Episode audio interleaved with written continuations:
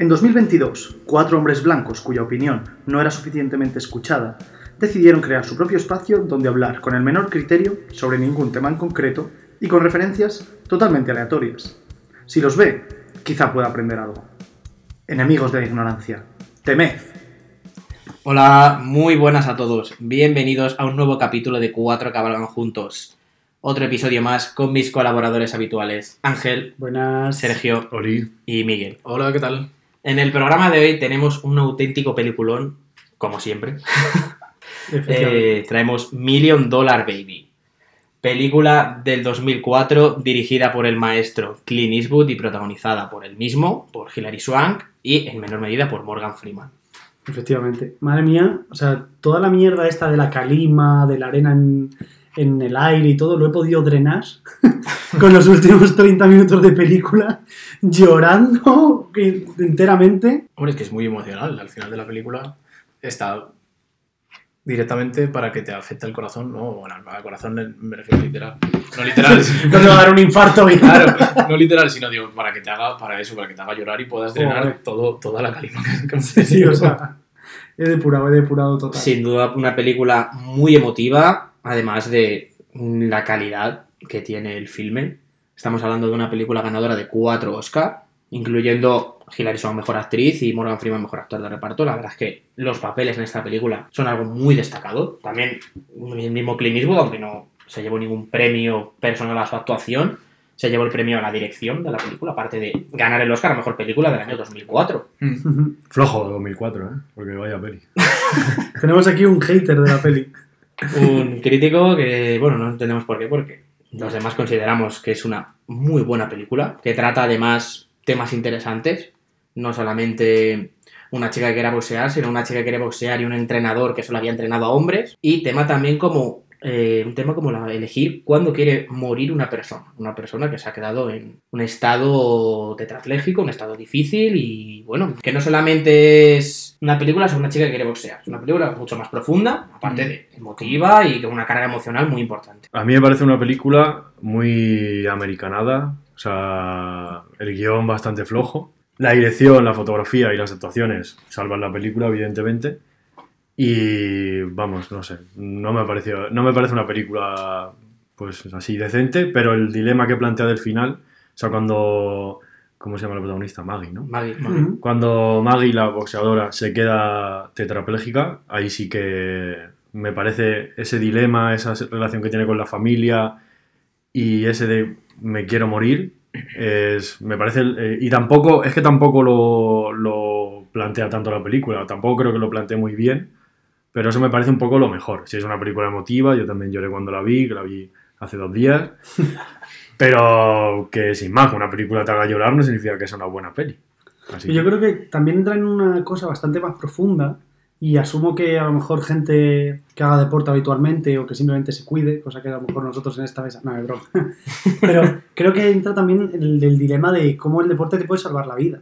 Tanto en Claro, el sí. personaje de Maggie como en el personaje de Dangers, este de peligro, del chavalín con problemas. Mm. Es un poco como en ese espacio que están haciendo deporte y tal, pues se sienten más seguros eh, que, en, que en cualquier otro sitio, ¿sabes? Sí. Cómo el deporte les puede ayudar de su vida de mierda, liberarles de cualquier... Y claro, viene la parte americanada del sueño americano de que si sigue la consigue, pero también te está dando la parte de Danger, de no lo va a conseguir porque no tiene las capacidades, pero, Y sigue, sigue intentando. pero sigue intentándolo, ¿sabes? O sea, que también tiene, yo creo que esa segunda capa, ese segundo aprendizaje de el deporte, que lo que te da te lo quita, por así decirlo, porque a Morgan Freeman le pasó, que Mm. cuenta en la, en la historia.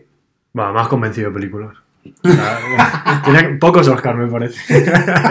No, pero yo, yo la verdad es que sí, opino un poco como Sergio en el, en el caso de que no es tan buenísima película como a lo mejor está para la crítica, ¿no? De decir, de, guau, qué peliculón y tal, porque yo creo que la historia es muy interesante, ¿no? Porque es, como, como está diciendo Sergio antes, de que tiene mucho calado en la sociedad el tema de, la eutanasia y toda la superación que tiene, como está diciendo el Ángel, de, de poder conseguir deportistas, ¿no? Llegar a, ese punto de, de tener o de, de ser victoriosos o, que tengan gloria, ¿no? O que no tengan como, como peligro que no, que no tenía, ¿no? Pero igualmente, aunque cuente todos esos puntos, yo creo que la película podía ser mejor. Es decir, es una película buena que la puedes ver, pero no es la. Yo creo que no es la mejor película que podrían hacer, o, que podría haber hecho Clint Eastwood de, este tema, pero bueno. Es decir, es buena película igualmente, yo pienso que sí. A ver, yo tengo que hacerte un inciso en lo que has dicho sobre el tema del deporte, de la superación de llegar a ser victorioso, ¿no? Yo creo que la peli no trata tanto sobre el tema de ser victorioso como tal, sino de poder desempeñar el deporte para el que quieras, llevas entrenando tanto tiempo y el que quieres enfocar tu vida. O sea, al final, no todos los depor- deportistas son exitosos en cuanto a títulos individuales, títulos colectivos, pero simplemente el hecho de poder haber desempeñado ese deporte para el que llevas entrenando seguramente desde niño, ya es un éxito. Hablas como un perdedor. Pero esos perdedores cobran más dinero que tú. No, estoy de acuerdo. Entonces, luego aparte está el tema de la calidad de la película, que ya podemos entrar en Hmm. debate según te guste más, te guste menos. Yo pienso al contrario, me parece una grandísima película. es que O sea, No, sí, yo, yo no te. Es decir, que no digo que no sea una buena película, pero yo creo que Clint Eastwood tiene bastantes mejores películas que esta, para, en mi opinión. hmm, Es decir, Claro. en mi opinión, y hay mucha crítica que la ponen como que esta es súper top. Y para mí no me parece que sea que esté en el último peldaño de las mejores películas de la historia, es lo que te quiero decir. A ver, si me dices que ponga un top 3 películas dirigidas por Clint Eastwood, a lo mejor no entraría en el Claro. top 3, pero si me pones un top 5, probablemente sí lo metería. Bueno, Probablemente. vale, está bien. Pero vamos, es que no- eso cada uno al final tiene Claro. su Claro. opinión y... Pero creo que, como ha dicho Sergio, es que las actuaciones son. son muy O sea, buenas. uno, Morgan Freeman me sorprendió mucho eh, rapado. O sea, yo es que siempre me imaginaba a Morgan Freeman con el pelo como para arriba rizado, ¿sabes? Y cuando le ves rapado dices, ostras. Pero igual, Clint Eastwood, tío, me recordó mucho sus actuaciones a, a Hugh Laurie en House. Mucho cuando coge esa parte irónica, cuando habla con el, con el cura, no sé qué. Tiene unos gestos que me recuerdan mucho cuando a House le decían algo que le molaba, porque Sí. él era un borde y hacía como. "Hmm", levantaba la ceja, medio sonreía y digo, mira, tiene ahí como un deje. Porque además, joder, que me ha gustado mucho la actuación de, de Clint Eastwood en esta película, sobre todo porque, no sé, le, le he visto esos matices, ¿sabes? A lo mejor en, en películas que hace un poco más de viejo enfurruñado, como en la de Gran. Gran Torino, pues tiene ese perfil, pero porque lo tiene en la puta cara, quiero decir, porque esa tiene cara de viejo enfurruñado. Pero aquí como que le he visto una parte más irónica, más blandita también. Joder, el deseo de que reencontrarse con su hija, de... Joder, una persona que está sufriendo, ¿sabes? Y me Claro, parece que lo y- hace... Y, ese, y ese deseo de encontrarse con su hija lo encuentra con Maggie. Es decir, porque claro. al final la cuida como si fuera. Y ella la- le ve con ojos de, de- de hija de que mi padre me cuidaba como tú, hacía esto, te pareces a mi padre y tal. Y por eso él, yo creo que al final, como ve que su. Aunque al principio está muy, muy como tú dices, enfurruñado y que no quiere y que solo entrena a hombres y, entre- y que no puede entrenar a una mujer, ya te buscarás a un manager o lo que sea que te, que te entrene. Pero como él tiene el rechazo de su hija por su parte, está viendo que esta chica, o sí, bueno, esta chica con la misma edad más o menos a lo mejor que su hija pueda tener, le- se quiere acercar a él, pues al final él, él se apoya en eso para poder tener una relación de, de padre e hija que no ha, que no ha Claro. tenido durante, no sé, el tiempo que lleve, porque cuando vemos una escena que tiene una caja entera de cartas de que lo han devuelto con Sí. sin abrir y sin nada, ¿sabes? Pues, y luego, aparte de, de, de toda la ternura que pueda salir de, de esa relación frustrada padre-hija que luego se plasma con Maggie, también eh, destacar la química tan brutal que tienen en pantalla eh, Clint Eastwood y, y Hilary Swank. O sea, mm. simplemente una, en una de las escenas del, del final, cuando Clint la desconecta del respirador para que pueda morir, ni siquiera hay una sola palabra en toda la, la escena, pero ella tampoco puede hablar en ese momento, pero simplemente la... Sí, verdad que estaba complicado. No, pero porque Sí, estaba- Yo lo decía en No, plan de humor. Lo decía porque estaba sedada, joder. Estaba sedada para que no, No, se muriera. y que no tenía lengua tampoco. o sea que- También. Es verdad, sí, Sí, sí. pero no lo decía en ese plan, por una vez. Y, y simplemente la mirada que le, le transmite un- una gratitud inmensa con la Sí. mirada, porque era lo que ella quería, y, y Clint se le ve como está desbordado también por el, por el momento. Ese, esa química que mantienen en pantalla me parece una de las cosas más... Sí, pero es que toda la peli. Es la que peli. ella todo el rato le está mirando con una admiración. Cada vez que le dice algo, ella sonríe y sigue y no sé qué. Es que me parece que está súper bien plasmada la, la relación aprendiz, por así decirlo, maestro. O sea, Coño, y, y en esta película, como tipo duro que es Clint, él puede ser de las primeras veces que se le haya visto llorar. Porque ahora estaba pensando, hablando de esto, cuando él le va a contar al cura y se pone Mm. a llorar con el cura de que cómo estaría bien que pudiera que pudiera desconectarla o no, y el cura le dice que ese sería el pecado que no podrías perdonarte nunca si lo haces y te perderías en un sitio muy oscuro, ¿no? Y ahí él está llorando, y yo creo, ahora estaba pensando, yo creo que no hay en pocas películas que Clint Eastwood esté llorando porque es un tipo... de Madison, ¿no? Ah, bueno, el puente de. Madison, es verdad. Digo, porque es un tipo duro es de- otro tipo de película. Sí, es, Sí. es diferente, es diferente. Que no ha de ser empeñado en muchas ocasiones ese papel, Clint Eastwood. Sí, sí. Pero sí. No digo sea, porque está Puede ser de las pocas es un pelis. tipo duro de Hollywood, entonces digo, al Claro. que, es- que viene de sucio, claro. por eso. Y la escena increíble de Dios reventándole la puta cara al nuevo Capitán América por imbécil y por abusón. O sea, es América contra el resto del mundo que es eh, que tiene problemitas mentales Es y que le está reventando y de repente llega Dios y le dice, a ver, tonto, a una mano, porque la otra mano ni siquiera se la le pone el guante y hace pim, pam, pa. Y luego le da la, y, la buena se la da con la Se que le da tiene con la guante. que no tiene. Sí. Claro, y ya le, ya le- Ah, le, dije, noquea, le noquea. Joder.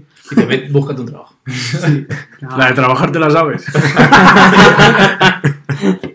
Vale, y llegamos en este momento a la primera sección del programa. Miguel, vamos con tus historias del celuloide. ¿Cómo no? Eso de que el mundo está hecho de átomos. Sí, sí.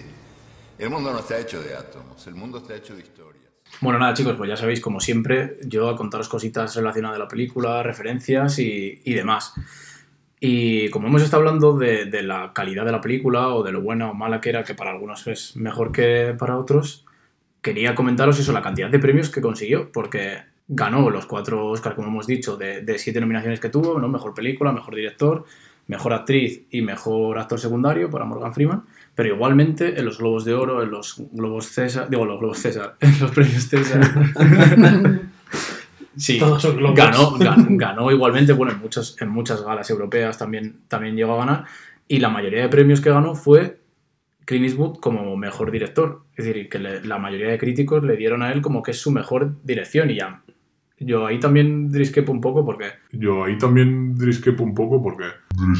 no creo que sea. No creo que sea su mejor película como director. En, en ese, en ese ámbito, no sé, no sé a vosotros qué os parece. He dicho, sí, lo he dicho, lo he dicho bien.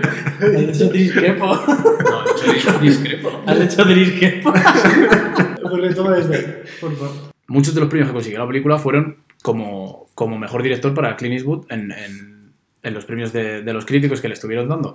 Y yo creo, yo creo que no es su mejor actuación ni dirección en esta película, como por ejemplo en casos como Gran Torino, que sí que actú- me parece que actúa muy bien y, y también la película dirige muy bien, o Unforgiven Sin Perdón, igual me parece uno de sus mejores, sus mejores trabajos detrás de la cámara. Y aún así, en esta película le dieron un montón de premios, la- los mejores críticos del, del mundo de, de- de cine como mejor director. Yo no sé vosotros qué, qué os parece, pero a mí me parece un poco... Yo creo que puede influir mucho en esto el tema de los combates de boxeo. O sea, no es fácil dirigir escenas de acción. Lo fácil es un poco como hacen las pelis de Marvel. Cámara aquí, cámara aquí, cámara aquí, cámara aquí. Para que realmente no veas ningún puñetazo directo, pero te parezca que la acción es frenética. Aquí no, aquí estamos viendo cómo a Hilary Swan le están enganchando en la cara. Ella está reventando costillas. Mm. Es verdad que juegan un poco, sobre todo en los primeros combates, a eso de que ella gana, que parece One Punch Man, de que gana siempre de.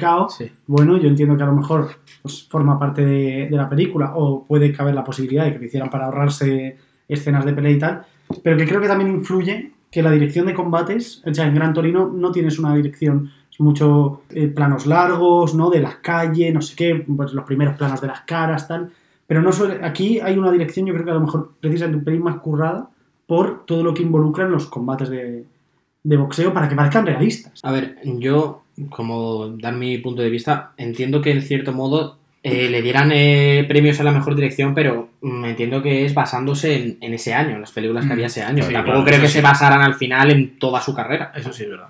El, O sea, si hicieran- contexto es importante. Si hicieran unos Oscars unos premios acerca de la carrera de Clint Eastwood, estoy seguro que esta peli estaría entre las más importantes, pero, Pero no ganaría. probablemente no ganaría.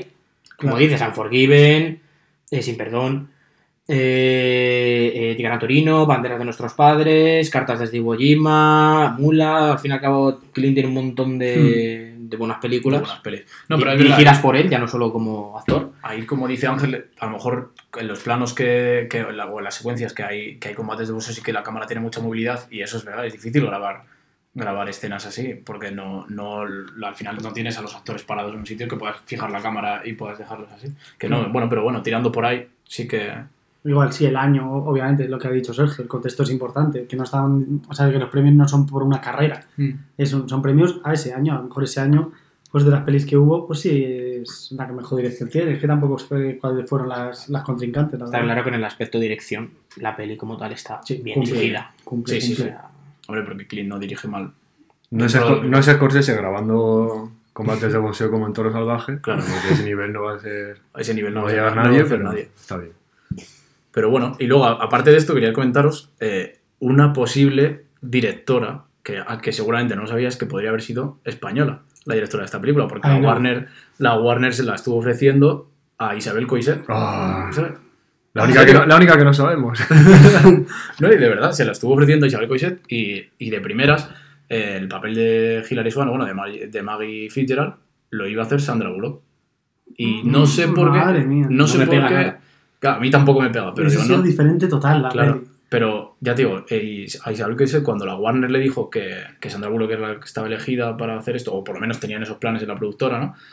Ella dijo que no. Y supuestamente lo, que, que porque estaba Sandra Bullock que no la iba a dirigir, que si no a lo mejor lo hubiera dirigido Isabel Coixet porque dicen por ahí que tenían mala relación, no sabe por qué. Mm, No, ya te digo, no, no, no os puedo decir más porque no, no sé. ¿Os imagináis que mm, la protagonista hubiese sido, no sé, Belén Rueda? y el papel de Clint Eastwood, Resines. Eh, no, no, no, Manolo Resines, no.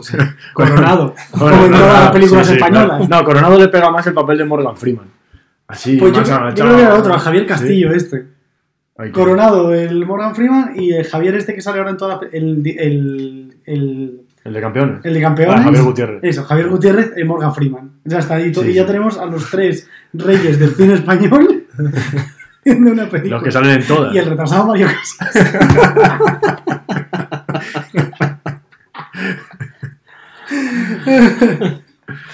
no. Mejor hecha por Clean y con Hillary y Morgan. No, mucho mejor. ya te digo, al final Sandra Bullock tampoco aceptó el papel, bueno, como podemos ver en la película, porque tenía ya compromisos con otras películas y al final pues no lo... Super agente no, algo. no, gracias. Pues, pues por esos años Gracias seguramente, al señor. seguramente, pero, pero es verdad La proposición. Yo creo, yo creo que Sandra Bullock no hubiera hecho, me parece que no es para este papel En así. absoluto. Yo creo, Hubiese que sido no. una peli totalmente distinta. yo creo que sí. Pero bueno, a ver, ya te digo, los productores muchas veces tienen una visión de las películas o del reparto que quieren poner en sus películas. que- Mm. Y nada, y también, bueno, aparte de esto, en vez de Sandra Bullock, como lo cogió Hilary Swank, pues quería comentaros la, la gran. eh, eh, quería comentaros la gran influencia que tuvo para ella en la película porque se lo tomó tanto y se involucró tanto en, en el rodaje de la película que ganó hasta casi 20 kilos de músculo para prepararse. Estuvo con entrenadores de boxeo mexicanos de los mejores y estuvo durante muchos meses preparando la película y no hay las escenas que ella está combatiendo no hay un doble de cuerpo ni nada, es ella misma también la que está haciendo los combates y todo, ¿eh? Y digo, me parece muy que se, no sé, que se lo tomó muy, muy a pecho, ¿no? O Como no muy a Jordan se involucró mucho, sí, claro, se- se involucró mucho en la, en la película y la verdad que eso, pues así se ve, ¿no? Luego que le das el Oscar a Mejor Actriz porque se, porque se nota. ¿no? Creía que, buena que se quedó tetrapléjico. No, hombre, De, de hecho, hubo como varias situaciones en las que casi sufre un grave accidente precisamente por tomárselo tan en serio. claro. plan, Sí, sí, seguramente, porque ya lo que te digo, al final ella hizo todas las escenas y, se- y habrá alguna que sí que se da- Sí. no, no sé cómo se graban las escenas de boxeo como tal, pero seguramente que sí que te llevas golpes. Alguna te llevas. Alguna te sí, Mm. Si no, no es real que no se vea en la pantalla si lo dejas a nada. No, y, y por lo visto he estado leyendo que tenía una ampolla en el pie ¿Mm? que era del tamaño de casi toda la palma entera, o sea, ¿En todo serio? lo que era la planta. Y que fue al médico y le dijeron en plan, eh, llegas a venir un poco más tarde y tendríamos que cortar porque esto está gangrenado y está asqueroso. Pero como que ella no se lo dijo a Clint Eastwood hasta después de la peli. Pero De eso- tantas horas eso de entiendo, entrenamiento. claro, por horas, por sí, horas sí, de de entrenamiento. tantas horas de entrenamiento, que tenía, o sea, una ampolla, imagínate encima con sangre, que le ocupase toda la planta del pie. Y la tía seguía. Es duro eso, es duro. Sí, sí, o sea, por- y por lo visto que se cayó la boca, vamos, como, como una campeona, hasta que no acabó el rodaje de la peli. Bueno, no, pero bueno, eso, eso denota la, la calidad como actriz Sí. que, que tiene, ¿no? Y nada, ya para acabar, pues os quería comentar eso, lo, como ya sabéis que me gustan a mí las referencias a otras grandes películas de- del cine, que en estas aquí pues hay puntitos sutiles y de... Y los, las dos cosas que voy a sacar, Kurosawa, Kurosawa. las dos cosas que voy a sacar son como ideológicamente antepuestas, pero bueno, ahora lo, ahora lo comentamos si queréis. En el primer caso es que hay una referencia a Irlanda muy grande en la película, Sí, porque es decir, Frandan yo creo que tiene que venir de familia irlandesa, seguramente, aunque no lo dicen, yo creo en la película me parece que no lo dicen, pero bueno, ya solo poniéndole la bata de combate a ella, poniendo eh, la frase que pone Mokusla, ¿no? Creo que es, se Sí. pronuncia así, que bueno, que significa, como dice en la película, eh, mi amor o algo así, o mi sangre Sí, o mi sangre o algo así. Además, el propio nombre, eso- eso es Frantan, Sí, sí, es nombre... suena irla- es nombre irlandés. es nombre Fran irlandés. McConnell.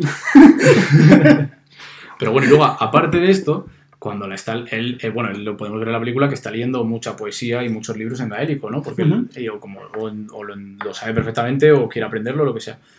Hay un poema que le lee a ella y que trata sobre hacerse una cabaña en Innisfree o en un pueblo que se llama Innisfree. Vale, pues ese pueblo de Innisfree no existe en Irlanda, pero es, es el pueblo inventado de la película El hombre tranquilo de John Ford, Ah, del año 1950 y algo, no me acuerdo. John Ford, padre de este podcast. Claro, sí, sí, totalmente. Él y Akira Kurosawa. ¿sabes? Así que- Pero en esa película encima justo trata la historia de un, de un irlandés de justo de ese pueblo, ¿no? De Innisfree, que se fue de pequeño a Pittsburgh a ganarse la vida con su familia y se hizo boxeador y era el campeón de los pesos pesados y vuelve a Innisfree otra vez a, a, a vivir en, su- en la ciudad, en la casa de, su, de sus padres para poder, pues sus padres habían muerto, ¿no? Y quería volver a, su- a sus raíces otra vez y bueno, y, cuenta la historia de su vida allí, de amor, que se, se enamora de una mujer de, de Innisfree y tal. Y digo que mira que justo guay, esta está muy, guay. muy relacionado, ¿no? Porque al final es las dos películas de boxeo, aunque en la película de John Ford no, no se ve nada de boxeo, sino solo unas pequeñas eh, imágenes de cuando él está imaginando, digo, cuando él está durmiendo. Pero, pero sí que tiene la simbología de, de nombrar el pueblo inventado que Sí, hizo sí. John Ford para esa película, que no es que tú buscas Innisfree y no, y no existe en Irlanda. Qué chulada. Y bueno, y gustándome tanto John Ford, como lo sabéis, pues digo, esto hay que nombrarlo. Claro, Hay que sí.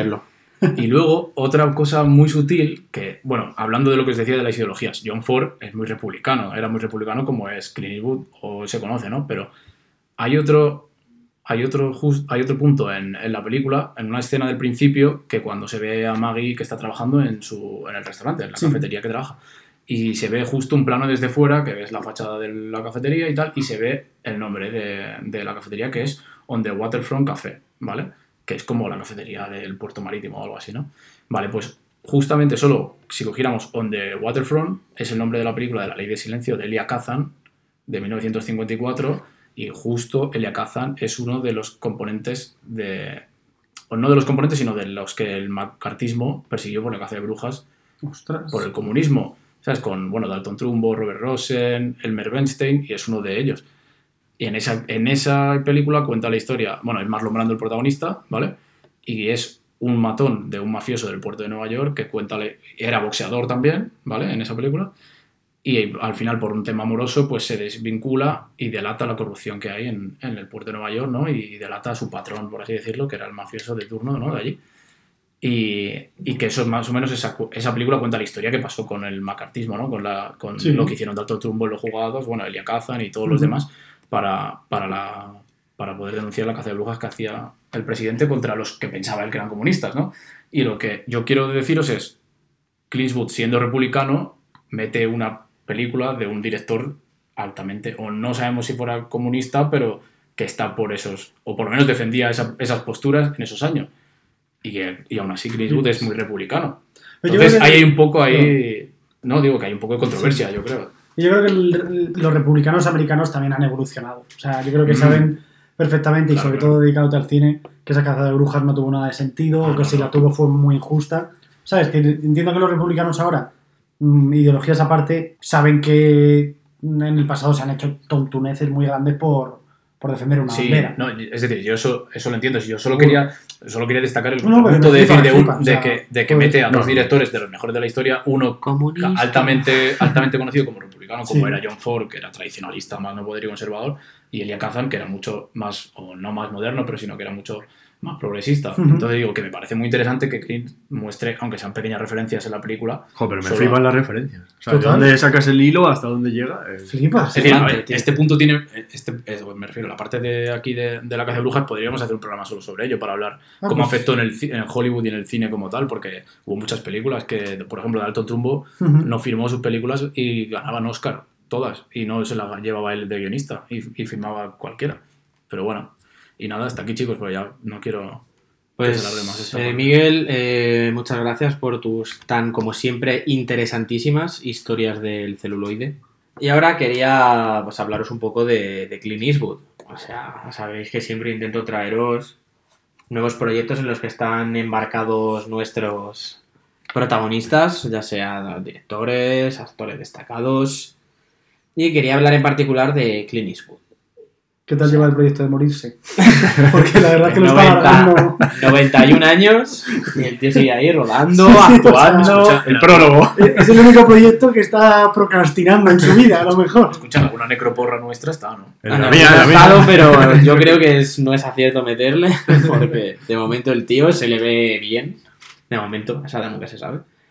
Pero, o sea, Clint Eastwood actualmente, que se sepa, no está embarcado en ninguna película. No tiene planes actualmente Hasta aquí tu sección. ya, ya hechos de rodar alguna película. ¿Qué quiere decir esto? Que seguro que él en su cabeza tiene pensadas 20 ideas para rodar, pero hasta que consiga plasmar alguna, plasmar alguna productora o cualquier cosa, todavía no hay nada en firme. Con limpiarse el culo, de momento le.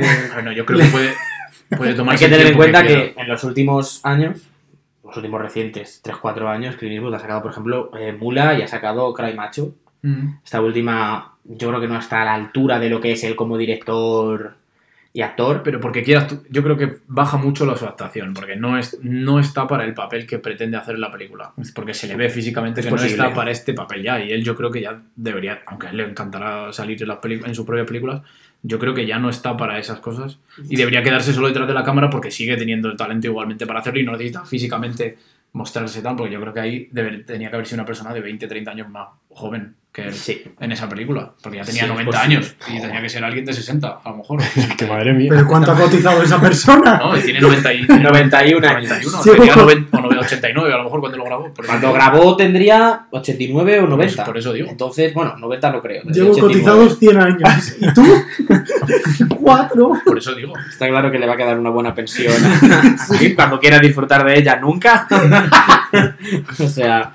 Pero sí, a ver, en esa peli. O sea, Clean ahora mismo en ese sentido sí que es verdad que está más pues para ser el típico abuelito al que van a visitar los nietos y, y no ser Y que se cuente de sus batallitas. Sus batallitas. está. cuando rodó Sin Perdón, El Sargento de Hierro, Una- Harry el Sucio. un, un, un, eh, joder, ¿cómo se dice? Las pelis estas que hacen en carne y hueso. Un, Live action. un live action de los Simpsons y él siendo Abe Simpson.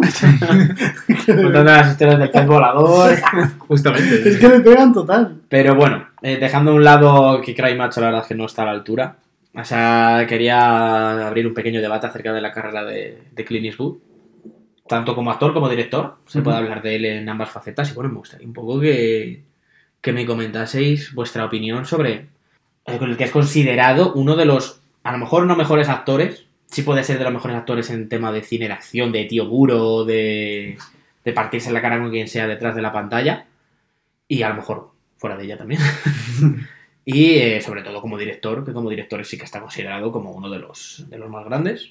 Y bueno, pues a ver qué. Quería saber un poco qué, qué opináis, si estáis de acuerdo, si no, son mejores trabajos.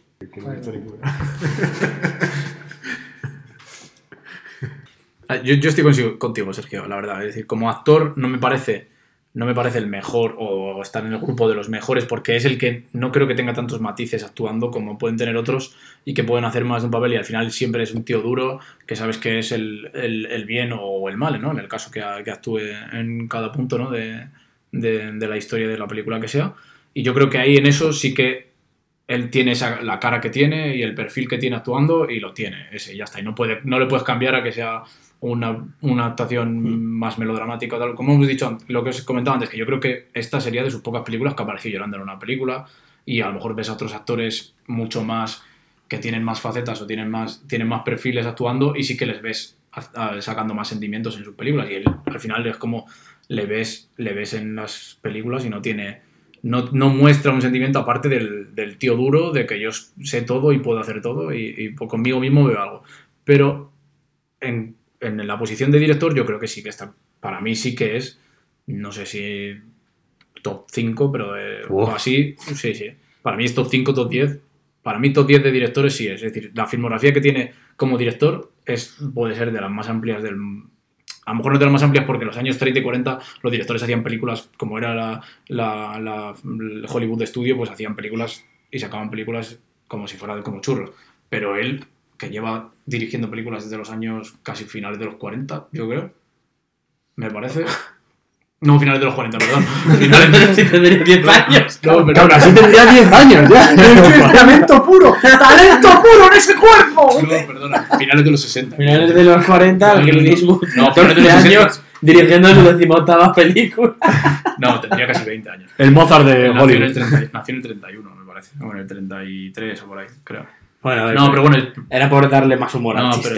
pero. Pero no, es verdad. Finales de, finales de los 60, porque después de cuando acabó la trilogía del dólar con Sergio Leone, ya empezó a dirigir su, su primera película, que no sé. Fue, bueno, era una del oeste, porque era al final lo que estaba metido era ahí. Pero bueno, yo creo que dentro del punto de, de- de director, yo sí le pongo de los más importantes de la historia. Es decir, como actor no, pero de director yo sí le meto en un top 10, porque me, me encantan todas sus películas, la verdad. A ver, es que, o sea, quiero decir, yo creo que la palabra que le define sobre todo es perseverancia. Viejo. O sea, ha hecho, bueno, aparte, se ha hecho películas para aburrir, eso, o sea, me refiero, es que ya era mayor, o sea, yo ya, ya tenía cara de adulto en los 60, con el bueno, el feo y el malo y cosas de eso, o sea, es que ya tenía cara de... Y era un 30 y, ay, tenía 30 y algo. Nació, nació así. nació así, o sea, con Cara 10 de años- viejo con 8 Total. años. Pero es verdad que, es que como director, es que como director, increíble. O sea, tiene películas, eh, la de Sully, igual. Sully no es una película fácil de dirigir porque ahí sí que estamos hablando de efectos especiales. Que al final, y ya te digo, y ya era mayor cuando dirigió Sully, que es la historia de esta del piloto Sí, que, que se da la vuelta al avión. Y-. En Nueva York, sí. Y la de Invictus, la de Mandela, ¿no? Era. Mm, Que cuando ganó O sea, Sudáfrica el Mundial de Rugby. Eh, Mystic River también. Es suya también, es Mystic verdad. River es un Ah, bueno, vale, sí. También es suya. ¿ves? Pues es que, sea, quiero decir, es perseverancia, pero es que tú te metes en, a ver sus películas en Film Affinity y es que son un porrón. Claro, porque ya no solo actuadas. Tiene un porrón de años también. Sí, sí, sí, eh, obviamente. Pero que te podías cansar y pasta tenía de sobra para retirarse. Pero bueno, que al final es una persona que a lo mejor ha encontrado el amor por lo que hace y toda su vida se ha basado en, en ello. No, que Clint Eastwood, la de trabajar, sí se la sabe. Bueno, 78 años de su vida cotizado, hablan por sí solos. La hacienda pública. Una, sin duda, carrera longeva. Sí, sí, Seguramente no sobreviva a todo. Yo solo quería decir que en Los Puentes de Madison actúa o dirige. Actúa y dirige. Ah, ah, bueno, actúa sí, seguro porque Es- es, el- el actúa- Meryl, Meryl Streep y él son los protagonistas. Pero ahí sí que llora. Sí, creo que sí. Pues entonces, que ahí es solo... que hace de fotógrafo que, y se enamora ella y tiene la... Eh, también es director. Es director también, ¿no? Sí. Solo quería decir que en Los Puentes de Madison, Wikipedia. en Los Puentes de Madison, eh, Clint Eastwood cruza el puente de la masculinidad frágil. Bueno, Además de verdad. Siempre es lo que te, te preocupa. no sé. Bueno, yo, yo os recomiendo que veáis las películas que tiene del oeste, aparte de la trilogía del dólar, porque a mí me gusta mucho El jinete pálido, que me parece una barbaridad de película. eh, El fuera de la ley, que es Jesse Wells, otra barbaridad de película. Infierno de Infierno cobardes. de cobardes es. Bueno, la actuación del, del, del actor secundario que hay en esa película es brutalísima. Yo os recomiendo Joe Kid también. eh, hay, tiene muchas.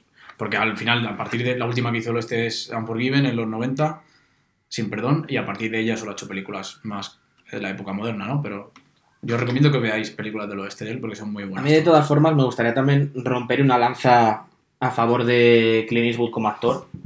Porque Clint Eastwood eso es una persona que siempre está encasillada pues, en cine primero western, con la trilogía del dólar, o sin perdón también western. Eh, cine de acción, como El Sargento de Hierro También. o Gran Torino, el típico tío duro que nadie puede con él y que tiene, pues eso, cara de Clint Eastwood. O sea, es poner cara de Clint Eastwood cuando está siendo un tío chungo.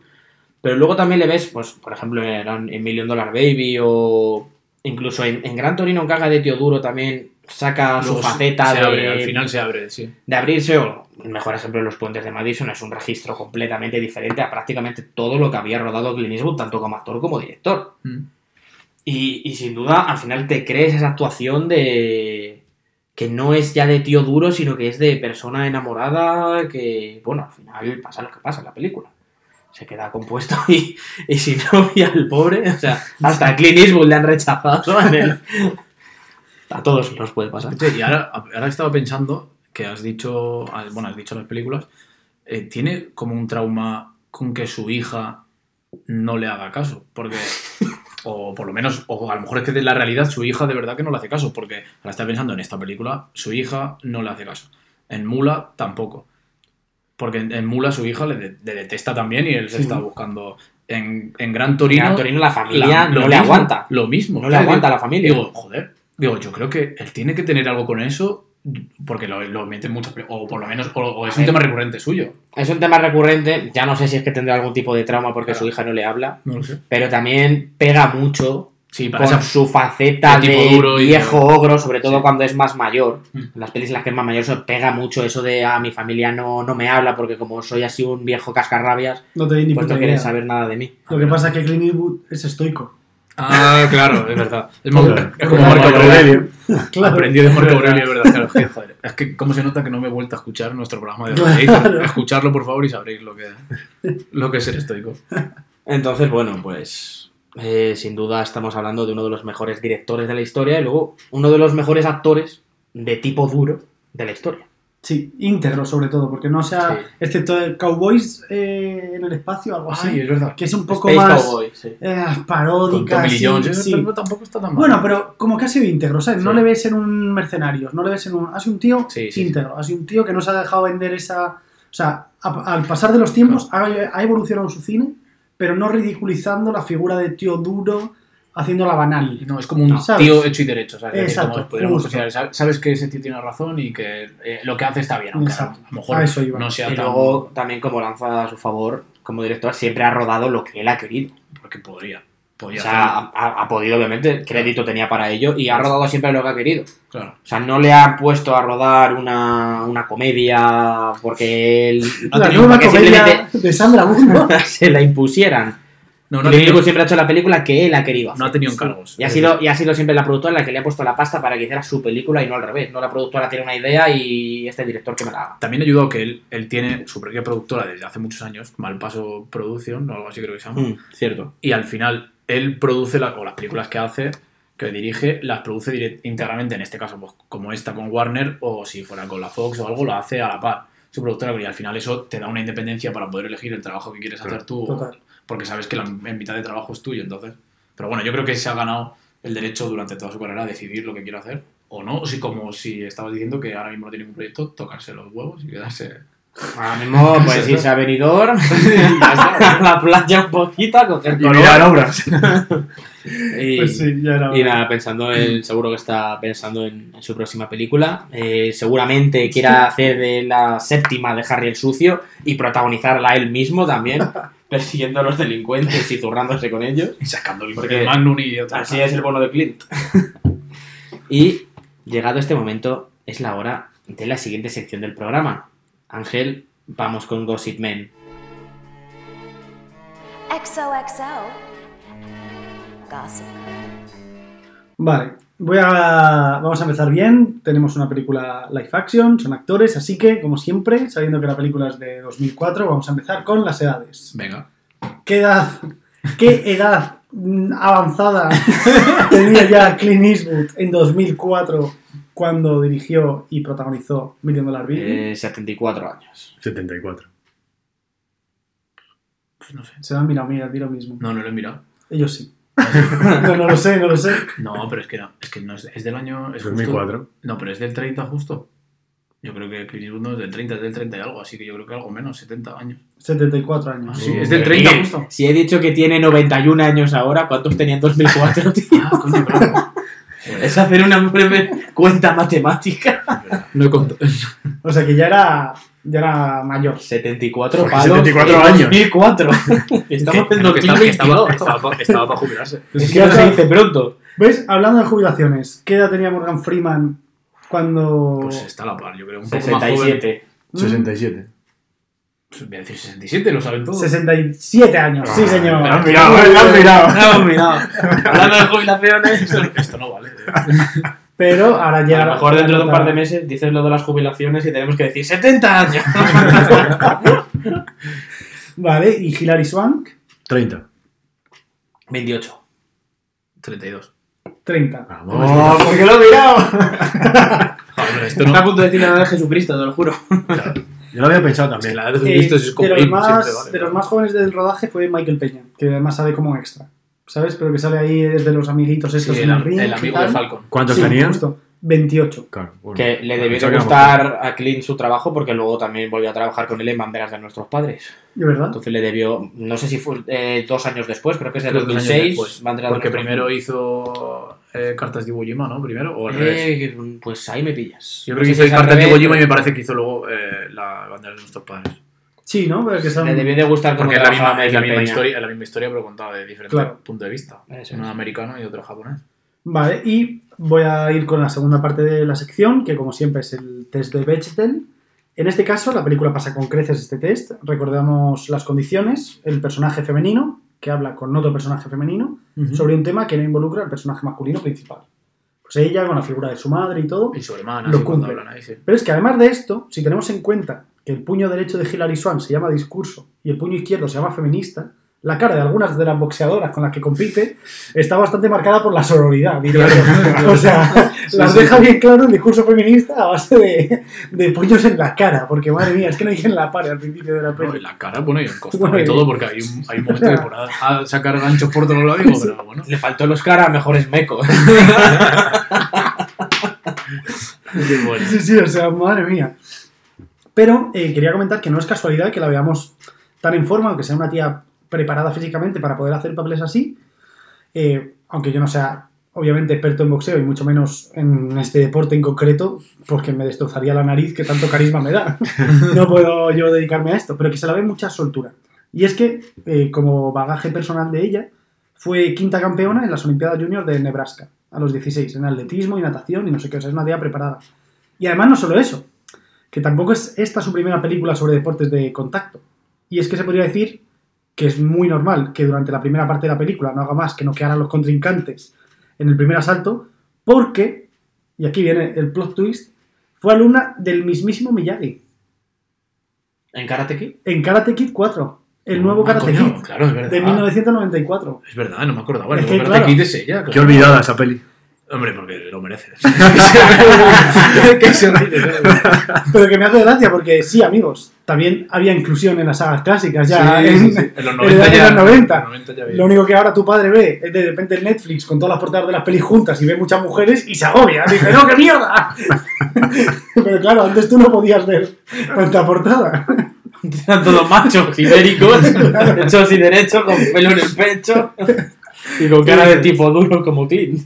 Pero también hay que destacar ya no solo su forma física, sino que ella también es una gran actriz. No fue su primer Oscar esta película. Es, es el hecho, segundo que tiene y ya está. no. En 1999 hizo una película llamada eh, Boys Don't Cry, Ah, bueno. No y que además hizo una película, era transexual y además se involucró mucho, como que, o sea, que la gente que estuvo en, en- en el rodaje eh, le veía como un chico, o sea, eh, Mm. actuaba, si se puede decir, con un carácter que simulaba totalmente, o sea, que se involucró mucho en el papel, o sea, que era una tía, tanto en el deporte como tal, implicada, porque además se conoce que lo ha pasado mal, que la historia de, precisamente de, eh, pues de esta película, de Maggie. Baby, la historia de Maggie no es tan diferente a la suya, que vivió con su madre en Los Ángeles en un coche Sí, durante varios meses, era muy pobre, de hecho ella, hasta que tuvo como la repercusión. ¿Por qué la mayoría de famosos empiezan así? Sí, Nosotros. Todo historias de superación, pero luego llegaron al éxito, los jugadores de baloncesto, los actores, todos. Efectivamente. Y eh, también hay una cosa que me cuadra muchísimo, porque yo no sé si vosotros habéis visto una película que se llama Freedom Writers o Cuadernos de... eh, ¿Cómo se llamaba? De. Diarios de la calle. Sí, que hace ella de profesora. Que ella hace de Ah, profesora sí, de, sustituta. de una clase de chicos conflictivos en un barrio chungo de. Justo, que les da- Sí, del Bronx, puede de Sí, ser. de California, me parece que Los es. Ángeles, de Long. Beach, de Ah, de California. Los, Ángeles, entonces. La playa que- larga. Les da, les da un cuaderno para que película está cuenten- muy bien. ¿eh? Está increíble, pues les da está un muy bien. cuaderno para que ellos cuenten sus anécdotas. Ah, vale, ya las sé cuál es. La de la profesora ella. Que te la echan en Telecinco a las Sí, típicas... sí, sí, sí, sé cuál Un sábado a las Sí. 4 de la tarde. Sí, sí, además te la echan y yo me la trago entera siempre. No, que está bien. Pero es que claro, ahora me cuadra que la respetaran tanto. O sea, Coño, si, había hecho, fue- si esa película fue después de esta, sí, la, porque es de 2006. tú que esta me, esta me lo crean. Es, es la peli que inicia con la canción de Gasta Paradise, ¿no? ¿O me suena? Me parece que sí. Pues puede ser, puede ser. Entonces, claro, ahora entiendo por qué la respetaban. O sea, te metían un crochet que te dejaba ese culo de pandillero más roto que su columna vertebral. Qué duro. El tetrachiste. Le gustaba patear culos de pandilleros. Sí, sí, o sea, es que me parece, me parece fascinante. Y eh, bueno, eh, ya lo hemos hablado antes en la sección de Miguel, pero sí que quería incluir varios detalles de- del rodaje, de cómo puede llegar a estar implicada, como lo que os he comentado, de que le salió eh, un- una especie de ampolla Sí, mm, sí. purulenta en el pie. Y, en- o sea, y cuando fue al médico, o sea, mm, le dijo que es que eso, que vamos, una vez más y... Porque además ella se lo... No quiero ser muy escatológico, pero se lo reventaba ella sola cada vez que veía algo, se lo reventaba en la bañera, no decía nada, iba sin cojear, pero le dolía que te mueres, Qué rico. y tenía sesiones de 4 o 5 horas diarias. Eso es jodido. O sea, Una peli de terror para Tarantino, ¿eh? Sí, porque encima con lo que le Total. gustan los pies, claro. efectivamente, o sea... Pero bueno, que podemos decir que, que la tía es una, es una tía muy implicada. Una- que además, a mí me recuerda, una de la tía, que Hilary Swank es muy implicada. Que además debate. Ahora sí. Que no se parece a Eva Méndez. Que no se parece a Eva Méndez, ¿cómo que? Pero sí es igual. Sí Es su puta hermana. Bueno, vale. Pues paso a otro tema directamente. Voy a abrir una nueva sección en el programa. Venga. Yo siempre abriendo subsecciones en el programa. Y esta vez he ya seis. Sí, la verdad. Voy a hacer una sección que se va a llamar Bean Marvel O's. Bean Marvel, Marvel O's. O's. Marvel Eh. O's. Vale, siendo, siendo Vamos, que va a hablar de DC. Claro. Eh, voy a comentar en las películas que, que vayamos viendo qué personajes o qué actores que han participado en estas películas aparecen en el universo Marvel. Porque al final el universo Marvel está siendo tan amplio Ya, que a todo mí es me Marvel, gusta ya. tanto friquear Y te gusta tanto. que, claro, cuando yo veo a uno ya no veo al actor. Yo veo a Luke Cage, que en este caso, por ejemplo, es el primer luchador que tiene Clint Eastwood, que le, bueno, le traiciona, que simplemente Sí, se, va se va con el otro. Sí, con el Will- otro manager porque... Will. Exacto. Pues ese es Luke Cage, de la serie que hizo Netflix de Marvel, que bueno, ya hizo Los Defensores, que fue un poco mierda, pero bueno, de toda la saga esta que hicieron en Netflix de Jessica Jones, Daredevil, Puño de Hierro y Luke Cage. Luego, obviamente, está Falcon, que en, es- que en esta película hace de gilipollas total, o sea, Acaba, qué noque- mal- acaba noqueado. Sí, sí, eso es lo único bueno de la película. Que llega a Dios y le pone en su lugar. Encima Dios. Es que, claro. Porque es que no, además no tiene sentido que se pongan a pegarse ahí con el pobre chaval.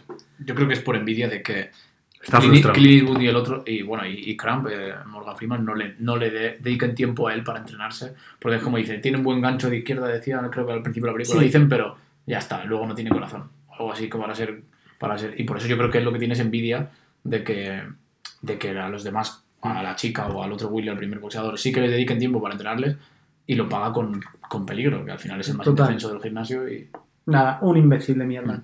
Y uno de los amigos de, de este tío es Michael Peña, que ni siquiera sé su nombre en la película porque tampoco tiene mucha relevancia, porque aparece... Pero No que además lo que habéis dicho, que luego debió de gustar, o se debió de, de llevar bien en el rodaje mm, fuera, porque dentro de la peli no tiene mucho protagonismo. A lo mejor era un tío muy gracioso en el backstage. No, Pero pero que le- simplemente Michael Peña yo siempre lo he considerado un actor, a lo mejor no un actor protagonista, pero sí un secundario que te da la talla. Sí, Es un secundario que a lo mejor te aparece con ocho frases, pero que cumple. Hombre, es que que... cumple la actuación. Que le pones. Cumple con la actuación y al final... Total. Pero sí que es verdad que en Banderas de nuestros padres es uno de los protagonistas. Es uno Mm. de los soldados Sí. implicados en todo el tema de la bandera. Y sí que le dio un papel más protagonista. Entonces, algo, algo tuvo creo. que tener para que Sí. Clint le escogiera, y más después de haber trabajado con él solamente dos años antes. No, es, eh, a mí me parece muy buen actor, o sea, creo que tiene varios recursos y las escenas de Ant-Man que te cuentan como el flashback, pero lo hace con su voz, contándotelo, dando su personalidad a los personajes de los que está contando la historia de... No, porque entró una tía en el bar y la tía me dijo, eh, eres muy guapo, no sé qué, eh, a tu colega, un amigo superhéroe. O sea, son buenísimas, es que si no lo hiciera él, es que no sería igual la película. Entonces es muy bueno. Y nada, pues simplemente he querido también, para traer esta, esta sección a- al presente, hacer como la, la recolección de personajes de Marvel que han aparecido en películas Vale. antiguas de las que hemos hecho. Y que tomemos a partir de ahora ya para. Eh, efectivamente. Vale. De Star Wars, de las antiguas muy poca gente, de las nuevas, eh, Cameron Moon Poe. Knight, Cameron Poe. Cameron Poe, claro. eh, que hace de Moon Knight. Luego tenemos Origen, que Elliot Page hizo de la, de la chica invisible, esta que luego en Días del Futuro Pasado puede atravesar las barreras del cerebro. y X-. En X-Men, eso sí. Bueno, bueno, y en Pulp Fiction, obviamente, Nick Furia, y, y Samuel L. Abominación. Jackson y, y Tim Roth. Eso es. Y en uno de los nuestros, creo que nadie, porque estarían ya muertos. No, Samuel L. Jackson. Samuel L. Jackson. no. Bueno, Samuel L. Jackson aparece Furia. también. Venga, sí, salvada. En Tiburón, el Tiburón, que creo que lo cogieron para el papel de... No, De tiburón en. justo. en Thanos. Claro. En Gladiator, Russell Crowe de protagonista, que es, es en la última de Thor Love and Thunder, y su compañero gladiador, que es eh, amigo de Ronan en las de Guardianes de la Galaxia y tal. Y en Shrek creo que nadie, la verdad, es que los... Es que de los. De los Hulk, ¿no? No, pero de los, de los actores que hicieron. pues, hablamos de que Eddie Murphy hizo de, de Shrek, ¿no? Me parece. De Sí. los actores de doblaje creo que No, ni- Yo tampoco. creo que ninguno No. tampoco, ¿no? no es Porque. Cameron, Cameron Díaz He intentado llegar hasta la tercera y ninguno... No, y Cameron Díaz tampoco. Porque Groot, que es de los pocos personajes creo que tienen actor de doblaje, es Vin Diesel. Bueno, y, y Rocket. Y Rocket- Rocket, Rocket es Bradley Cooper. Es Bradley Exacto. Cooper, entonces no sale ninguno. Nada, ni, siquiera, ese ni ninguno. siquiera de actor de doblaje. Guau, guau, guau, guau. Me salió mal, pero nada. Va a ser una sección repetitiva, Bueno. porque cada vez, cada, cada mes que anuncian algo nuevo, amplían Bueno, ampliamente el margen de... eso, eso depende, Ángel, pues si empezamos a coger ahora películas de los 80 para atrás. Bueno, seguro que en la próxima peli de Marvel sale Clint Eastwood y sale Ah, y Morgan Freeman haciendo de malo, seguro. A mí esta sección me recuerda a, a la escena de Eras una vez en Hollywood, de DiCaprio cuando sale... eh, eh, el meme sí, sí, sí. Ese- yo antes ahí. "Eh, eh, eso salió en Marvel. Exacto, pues esa, esa, Esa es, el- esa es la imagen que, Esa es la quiero, que de- quiere transmitir Ángel. esa es la esencia de, de esta yo. sección. Ese soy yo. Pues ya estaría, compañeros. Pues muchísimas gracias Ángel por todas esas curiosidades que nos traes y por desvelarnos la edad que tenía Clint Eastwood en 2004. Que jodido viejo, ya en 2004, ya el cabrón, que ahí sigue el tío. Nada, gracias por Gossip Man. Y pues como siempre, llega el momento de finalizar el programa, no sin antes que Sergio pueda decir lo que tiene que decir. Sergio quiere decir algo. Bueno, el otro día hice, bueno, en nuestras historias de Instagram, que si no nos seguís es Cuatro Cabalgan Juntos, eh, quería que vosotros, nuestros queridos oyentes, participaseis y puse un cuadrito para que nos pusieseis las preguntas para conocernos más o algunas curiosidades sobre nosotros, sobre el futuro del proyecto y demás. Entonces he recopilado unas cuantas, es decir, no quería trabajar y me habéis hecho la sección, así que muchas gracias. Lo seguiré haciendo cada semana, preguntas y respuestas. Qué bien te has preparado el. Entonces, no he querido decir vuestros nombres de, de usuario de Instagram por protección de datos, por si acaso. Bueno, pero si si alguno quiere que lo- si alguno si quiere alguno que- quiere que me lo diga en la siguiente, Vale. entonces, pues los nombres pues son seudónimos que he puesto yo, ¿vale? Venga. Entonces, Larry Capija, ¿Quién, quién será? eh? ¿Quién será ese? quería meter Es básico. que siempre entra bien. es que esos chistes siempre entran bien. Será colega del Verga Larga. Larry Capija nos pregunta: ¿Cómo surgió la idea de hacer un podcast sobre cine? Entonces, mi primera respuesta, quiero que participéis todos, aunque esto sea Sergio quiere decir algo. Básicamente fue en un bar. Pero es Como haciendo, lo mismo que estamos haciendo ahora, tomando unas Sí. cervezas. Bueno, ya yo creo que eran cubadas. puede ser, puede ser. Fue a la luz de la luna, creo que fue en marzo, por Sí. ahí, porque sí, me suena que fue a principios de Sí, marzo. tardamos en planificarlo hasta sacar el primero. Y Aun- Aunque el otro día recordamos que teníamos un proyecto anterior que. sí, teníamos un grupo de WhatsApp También que anterior se hablando llamaba de Peliculero, Pero no, no hablamos de hacer un podcast, pero ya estamos. que era para de- recomendarnos películas y series de, no sé, a lo mejor alguno, pues esta serie, miradla que está muy bien y, eso- tal, y, eso sí se hace quedó en el hace olvido. dos- Hace dos años, a lo Es un mejor, grupo creo. que tiene aproximadamente Dos o- mensajes. ocho mensajes entre cuatro personas. Pero bueno, los inicios siempre son duros. Y nos costó hasta que el podcast fue de cine, porque era como cada uno que iba a contar una historia de lo que fuese aparte, porque uno sabe más de cine, otro tal. Entonces, pues así surgió la idea. Al final decidimos hacerlo de cine, de una película en cada episodio, las diferentes secciones. Ya fue surgiendo un poco con, con el tiempo hasta lo que es hoy. Y bueno, segunda pregunta. Venga. El pito corto. Joder, la verdad es que lo- los, Se acabó la imaginación. los nombres de nuestros seguidores son buenísimos. ¿eh? Hay, hay mejores.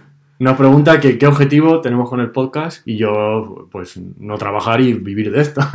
Sí, Pero es que, como, como todos, ¿sabes? Sí. Es decir, Podríamos decir, haceros llegar la cultura del séptimo arte a vosotros, pero mm, dadnos dinero. Que sepáis que tenemos PayPal. O sea, vamos a tener que dejar de verdad la cuenta ya en, Sí, sí. en los comentarios de, de cada programa. Claro, que quieran dar. Oye, Pero bueno, fuera, fuera- 50, Unas fotos 200 sexys. pavos. Una foto sexy si la vendemos con. Ah, y compra por, por 5 euros tu suscripción al Spotify y llévate un regalo. Y bueno, pero bueno, fuera bromas, la verdad es que lo hacemos para, pues para divertirnos y Por para nosotros pasárnoslo bien, la verdad. está, sí, sí. Porque estos ratos grabando nos lo pasamos bastante bien. Eh, tercera pregunta, que de las que más han repetido, que bueno, la gente quiere conocer nuestra opinión sobre cosas, sobre el cine. a ver. Entonces, eh, ¿qué coñote? Joder, es- cada, nombre, cada nombre de nuestro seguidor es mejor que el anterior. O sea, qué buenos oyentes tenemos, tío. Os lo iba a hacer leer a alguno de vosotros. Porque no tenéis en cuenta. Grande, Kiko. Vale, ¿qué nos pregunta? ¿Qué, ¿Qué co- El nombre de colega, ¿no? ¿Qué cosa? que digamos la película favorita de cada uno. Voy a decir primero la mía porque como ya lo sabía, lo he pensado y para que os dé tiempo a pensar, ¿vale? Mi película fa- favorita es eh, Ace Ventura, Detective de Mascotas. Muy buena. Que espero que hablemos de esa película, pero vamos. Entonces, venga, Miguel, película favorita. No vale decir, esta me gusta, no. Una, favorita, mójate. El público, Keiko, dice que te mojes. Vale, venga, a ver. Yo voy a decir El Bazar de las Sorpresas de Ernst Lubitsch. De hace mucho. Blanco y negro, ya os diré que la veáis. Bueno, recomendación, sirve de recomendación esta pregunta. Es el año 1941, creo. Que Clint. Eastwood ya estaba casado y con hijos. Ya, tenía- ya- ya estaba pensando en las películas, sí. Mm, yo voy a decir La La Land. Pero porque fui a verla tres veces al cine, luego la he visto tantas veces. O sea, en el, en el filtro este de, de Instagram de película que has visto más de 10 Claro. veces, yo tenía por lo menos 30. Pero- Hostia. porque cuando me vicio una, me. Pero la has visto mucho entonces, ¿no? Nah, pero no de 30 habré visto La La Land, pero La La Land sí me la he visto 15 veces mínimo. Mucho está Tampoco bien. tiene- Está, está bien. A mí, Sí. No, pero decir, pero a mí No, me, ¿eh? gusta la película, está bien. Sí. Es decir, la- para Sobre todo no- como está dirigida, tal, a mí me flipa. Me flipa. Es Damián Chazelle, ¿no? El director. Está bien. Sergio. Pues, eh, la mía es claramente Los Caballeros del Zodiaco. No, es El Señor de los Anillos. ¿Cuál? Porque no vale la saga. No, si no vale la saga, me quedo con El Retorno del Rey. Pero es la saga, en general. Es la mejor saga de la historia. Las mejores películas de la historia. Bueno, He dicho ya que son las mejores películas de la historia. no lo repitas más que. Bueno, siguiente pregunta, penúltima. Eh, Tupo John Joder. Nos dice, ¿hablaréis, ¿hablaréis solo sobre cine o algún episodio será sobre alguna serie? Entonces, es un debate que no hemos hablado Pues todavía. eso es como veamos, ¿no? A ver, eh, Tupo. Hablando en confianza. Quería hablar en serio. ¿vale? Hablando. ha- hablando. Señor John. Tupo. Esto es El hablando. problema está en que para poder hablar de una serie, lo primero es que la serie tiene que estar terminada. Dime, Bueno, yo eso lo veo, puede- eso lo veo puede ser. mejor, sobre todo para poder hablar de la serie en conjunto. Luego, el siguiente problema es que la tenemos que haber visto todos. Que una película es más fácil de ver que una serie que puede tener ocho temporadas y a lo mejor no todos la hemos Y podido nuestra ver. audiencia.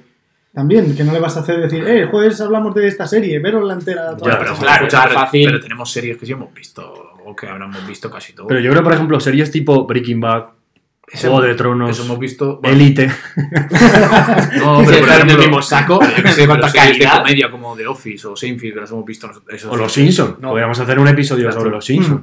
No, eso sí que... En resumen, Tupo, lo que nos pidáis vosotros que nos vaya a dar dinero. Coño, pero ¿y si La no. verdad es que no. No, Claro, pero o que- sea, que nos- Si quieres Simpson, aquí. Al final, al final vosotros mandáis Que y propongan- que propongan si queréis cosas. que hablemos de alguna serie en particular, pues hablamos de ella, aunque no tengamos ni idea, como podéis comprobar, eh, hablamos de películas de las cuales la mayoría Sergio ni siquiera ha visto.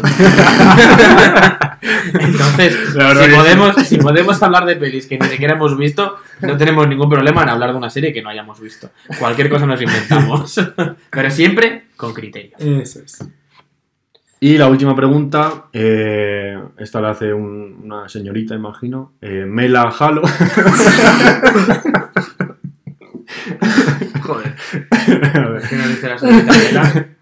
Mela nos pregunta que, que por qué eh, el nombre es Cuatro cabalgan juntos y esta se la paso a, A a Miguel. Miguel para que la Mm. responda. Adelante.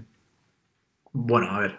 Esto viene por lo que hemos hablado antes, de que John Ford es el padre o uno de los padres fundadores del programa y tiene una película que se llama Dos cabalgan juntos y a, a Sergio y a mí nos gusta mucho y lo que pasa es que como somos cuatro, pues cuatro cabalgan juntos. Por eso el yo logo del que- programa y todo claro. así tipo del oeste. Y Que eso. somos cowboys y demás. Sí, sí. Aquel día en el bar, entre rondas y rondas de cubatas, ya, pues la verdad es que íbamos cociditos mientras pensábamos un nombre, pues surgió cuatro acabaron juntos en vez de dos. Así tenemos un título de una peli y le metemos en los cuatro, pues somos cuatro en vez de dos. Y dijimos, va, pues ya, ese mismo. Ideaza. Y ya está. Entonces, pues fue eso, Mela. Pues Ver. Es que, la verdad es que lo- los nombres de, los, de nuestros seguidores son los mejor que Te podíamos. ha faltado Rosa Melano, Benito Camela, Benny, Benny Rosa, sí, sí. era muy difícil hacer la selección, ¿vale? pero a ver, se nota No, que... bueno, Bueno, no pasa nada. Para, el- para el me han próximo gustado las programa, preguntas. de pero para el próximo oyentes. programa, si alguno quiere. No, habrá más, quiere- habrá más preguntas y respuestas seguro. Claro, si alguno quiere que decir. Sergio no tenga ni idea del programa. No, pero digo, si alguno quiere decir su nombre y que le nombremos aquí para hacerle tal, pues que nos lo diga. Sí, sí. Que participen, que participen con nosotros nos den ideas y todo, que eso siempre va a venir bien. Y hasta aquí Sergio quiere decir algo que ya ha sido. Eh, Tupo quiere No, preguntar el, algo. pul- no, el, el público quiere Tupo y Mela y, y- el público quería decir algo. ha faltado Elber, pero bueno.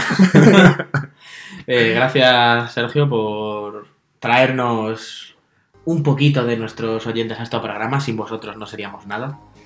Y pues nada, hasta aquí ha llegado el programa de hoy. Como siempre, agradeceros que nos escuchéis y nos vemos en el próximo programa. ¿De qué hablaremos? Seguidnos en redes sociales, lo descubriréis. Muchas gracias y hasta luego. Gracias, chao. Adiós.